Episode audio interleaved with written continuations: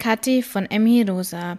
Heute mit der ersten Folge, in der du dir die Frage stellen kannst, bin ich essgestört? Wenn du diese Folge hörst, dann hast du wahrscheinlich schon die Vermutung, dass dein Essverhalten vielleicht nicht ganz so optimal ist. Aber wieso stelle ich dir diese Frage? Für mich hat sich mein komplettes Leben verändert, als ich mir selber eingestanden habe, dass ich essgestört bin. Rückblickend hatte ich eine Essstörung, seit ich circa fünf Jahre alt bin und jetzt bin ich 30. Und in jeder Lebensphase hat sich das, diese Essstörung anders gezeigt. Von zu viel Essen, zu wenig Essen, bulimischen Phasen, exzessiven Sport und natürlich auch getarnt oder diesem Deckmantel Fitness Lifestyle, was ja auch absoluter Bullshit ist. Und es hat wirklich niemand gewusst, weil wenn man essgestört ist, das weißt du vielleicht, ist man ja mega dünn, oder? Äh, man isst nie was oder man isst höchstens Salat und vielleicht seit die Binge-Eating-Störung auch mehr in der Gesellschaft anerkannt ist, ist man dann halt total übergewichtig. Weil ich mich aber immer so in einem mittleren Bereich befunden habe, also weder das eine noch das andere, weder zu dünn noch zu dick, konnte ich das alles sehr gut geheim halten. Manchmal sogar im Gegenteil. Ich habe dann Verbündete gefunden, Freundinnen, und mit denen habe ich dann so einen richtigen, ja, den Wahnsinn zelebriert, so ein Battle gemacht. Wer schafft's, weniger zu essen? Wow, äh, ich habe nur 700 gegessen. Was? Du hast 650 gegessen? Scheiße. Und ich glaube, da erkennen sich viele wieder. Ich habe das auch schon so im Freundeskreis einfach oft mitbekommen und die Gesellschaft honoriert es dann ja. Die Freunde sagen, wow, wie geil, du hast voll abgenommen, mach weiter so, du siehst richtig gut aus. Und ja, dann ist man sofort mittendrin, wenn nicht gerade irgendwas passiert, was einen dann wieder rausholt. Und mit den Jahren habe ich mir dann immer so neue Konstrukte aufgebaut, die einfach so lange funktioniert haben, funktioniert in Anführungszeichen, bis irgendwie eine spontane Geburtstagseinladung, eine Freundin, die mit einer Flasche Wein vorbeikommt, einfach aufgetaucht sind und dann ist mein komplettes Kartenhaus, das ich einfach durch die Aufwendung aller meiner Disziplinen so aufgebaut habe, zusammengebrochen.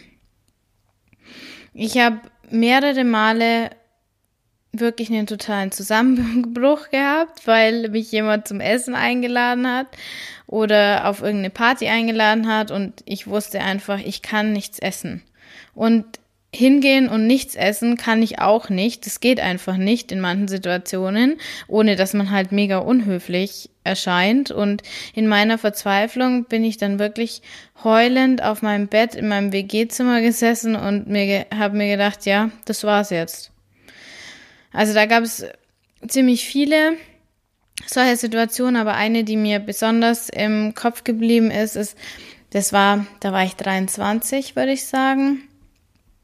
Und mich haben Freunde eingeladen, in den Biergarten zu gehen. Und ich war sowieso schon wirklich mit den Nerven total am Ende. Mm, ich habe so lang über Wochen hinweg einfach mich total kasteit mit exzessivem Sport, mit mh, mm, extrem Low Carb essen, auch wirklich unter 1000 Kalorien am Tag. Und dann kam diese Einladung und ich bin echt total zusammengebrochen und wusste echt nicht, was ich machen soll. Und ich wollte ja meine, meine Freunde treffen und ich wollte unbedingt hingehen, aber es ging halt einfach nicht. Und ich habe mir gedacht, so, ich kann nicht mehr, ich kann so nicht mehr weitermachen. Und ja, wenn du dich da jetzt wieder erkennst, dann ist es wirklich ein deutliches Anzeichen, dass du ein gestörtes Essverhalten hast. Wenn du dich da wieder erkennst, dann will ich dir aber wirklich Hoffnung machen und sagen, das muss so nicht sein. Du kannst dich da selber draus befreien. Du hast ein Problem, aber an diesem Problem bist du nicht schuld. Und jetzt ist der Zeitpunkt, an dem du einfach erkennen kannst, dass es nicht immer so bleiben muss, sondern es gibt wirklich eine Möglichkeit, da rauszukommen. Und das ist wirklich der Grund, warum ich diesen Podcast starte. Ich hätte mir auf meinem eigenen Weg in den letzten Jahren so sehr einen Podcast gewünscht, der mir selber einfach Tipps gegeben hätte, wie ich meinen eigenen Weg aus diesem selbstgebauten Gefängnis finden kann. Ein Mädel, das ganz normal ist, das einfach von ihren Erfahrungen berichtet. Und es gibt so viele richtig coole Podcasts, auch zum Thema Essstörung. Und ich bin wirklich die größte Podcast-Hörerin auf Erden, aber ich konnte mich selber nie zu 100 Prozent mit den Podcasterinnen identifizieren. Keine hatte für mich einfach so eine ähnliche Geschichte, wo ich sagen kann, hey, es gibt wohl jemand, der hat es schon geschafft. Ähm, die war an einem ähnlichen oder gleichen Punkt wie ich, hatte eine ähnliche Vergangenheit und hat es dann wirklich rausgeschafft, weil das ist doch, sind wir mal ehrlich, das, was einen motiviert. Dass man sieht, dass es andere schon geschafft haben, glücklich zu sein. Mm, und ja, das so als Vorbild für einen selber dann ja fungieren kann. Und als ich mich dann bei meinem Freund ausgeheult habe, dass ich einfach so gern so einen Podcast hätte, dann hat er gemeint, ja, dann mach du den halt. Und zuerst habe ich gedacht, ja, klar, was soll ich denen denn erzählen? Aber je mehr Freundinnen ich dann von meiner Idee so erzählt habe, desto mehr habe ich einfach gemerkt, dass es wohl doch so viele gibt, denen es halt so geht wie mir. Und ja, jetzt mache ich das halt einfach. Und das ist auch mein Ziel. Ich möchte dir helfen, dich zu befreien und dir einfach ganz konkrete Tipps geben, die mir selber geholfen haben und die mir auch immer noch helfen, wenn ich wieder diese negativen, destruktiven Gedanken bekomme, diese Verhaltensmuster wieder hochkommen, ich den Kontakt zu mir verliere. Das ist immer ein Auf und Ab, immer eine Berg- und Talfahrt, aber der Weg aufwärts wird immer länger und es wird immer besser werden und die Tiefs sind immer kürzer, kommen immer seltener und es gibt ja, im Großen und Ganzen ist es einfach so ein schönes Leben, das du haben kannst, wenn du dich aus diesem, diesem Problem befreist, das du jetzt im Moment hast. Und du kannst wirklich wieder richtig glücklich werden, deine Power wieder finden und dein Strahlen so in die Welt raustragen. Und dabei möchte ich dir so gut es geht helfen. Bei mir war wirklich der erste Schritt, dass ich ganz klar vor mir selbst einfach zugegeben habe, dass ich eine Essstörung habe. Wenn du, so wie ich halt auch, äh, denkst, ja, aber wieso Essstörung? Ich bin weder wahnsinnig dünn oder wahnsinnig dick. Ich habe weder Anorexie oder Bulimie oder Binge-Eating, eher so ein Mischmasch aus allem. Dann heißt aber nicht, dass du keine Essstörung hast. Du bist dann so ein Paradebeispiel für einen Typ der Essstörung, der in unserer Gesellschaft als normal angesehen wird. Weil dick ist ja schlecht und dünn ist ja gut. Und wenn du nicht dünn bist oder mindest, zumindest nicht dünn genug, dann tu aber gefälligst bitte alles dafür, um dünn zu sein. Und dafür ist eigentlich jedes Mittel erlaubt. Zumindest solltest du guten Willen zeigen. Du solltest anerkennen, dass du ja überhaupt nicht gut so bist ähm, und alles dafür tun, dass es anders wird. Aber wenn du deine Erkrankung nicht erkennst, weil das in unserer Gesellschaft halt einfach oft so als normal angesehen wird, dass man ein Problem mit Essen hat, dann wird sie so lange bleiben, bis du endlich hinschaust. Und das kann ich dir wirklich aus eigener Erfahrung versprechen. Also, auch wenn du sagst, ich habe eher Phasen mit ganz, ganz wenig Essen, aber dafür auch Phasen, wo ich äh, ganz, ganz viel esse und ich habe nur ganz, ganz selten irgendwelche bulimischen Zeiten oder ich habe nur eins, ich habe das andere gar nicht oder irgendwie so ein Mischmasch aus diesen problematischen Verhaltensweisen, die sich auf Essen beziehen, dann bin ich mir ziemlich sicher, dass bei dir eine Essstörung vorliegt.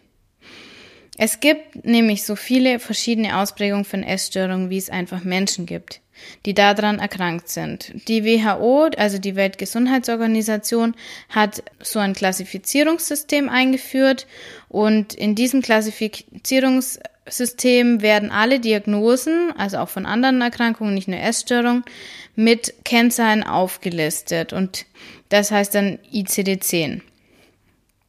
Kommt aus dem Englischen, wen es interessiert. Das ähm, leitet sich ab aus dem Titel International Statistical Classification of Diseases and Related Health Problems ab. Und ähm, im ICD-10, in diesem Katalog, werden natürlich auch die Essstörungen unterteilt. Und das sind schon die drei großen Gruppen wirklich Anorexie, Bulimie und Binge-Eating, so, aber auch natürlich mit unterschiedlichen Ausprägungen. Es gibt aber noch zwei weitere Formen und davon hört man eigentlich eher seltener und die heißen einerseits sonstige Essstörung und andererseits Essstörung nicht näher bezeichnet. Und das sind dann so, so, sozusagen die beiden großen Schubladen, in die man alles andere stecken kann, was nicht in die Schubladen Anorexie, Bulimie und Binge-Eating passen. Und da kann sich jetzt sozusagen jeder selber einkategorisieren.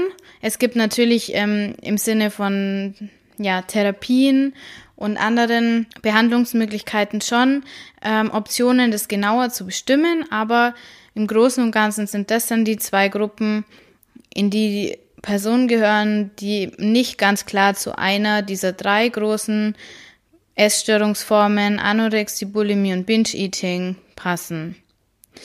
Und wenn du das noch nicht ganz sicher von dir sagen kannst, dass du eine Essstörung hast, dann denk mal drüber nach, ob du dich in den folgenden Aussagen, die ich jetzt gleich vorlese, wiedererkennst.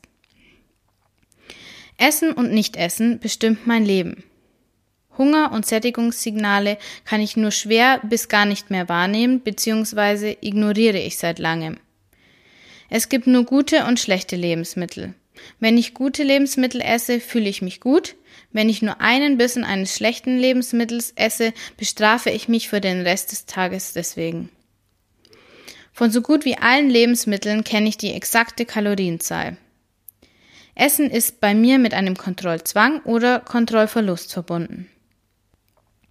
Sport setze ich als Kompensationsstrategie ein. Ich muss zwanghaft Sport machen, wenn ich denke, dass ich zu viel gegessen habe.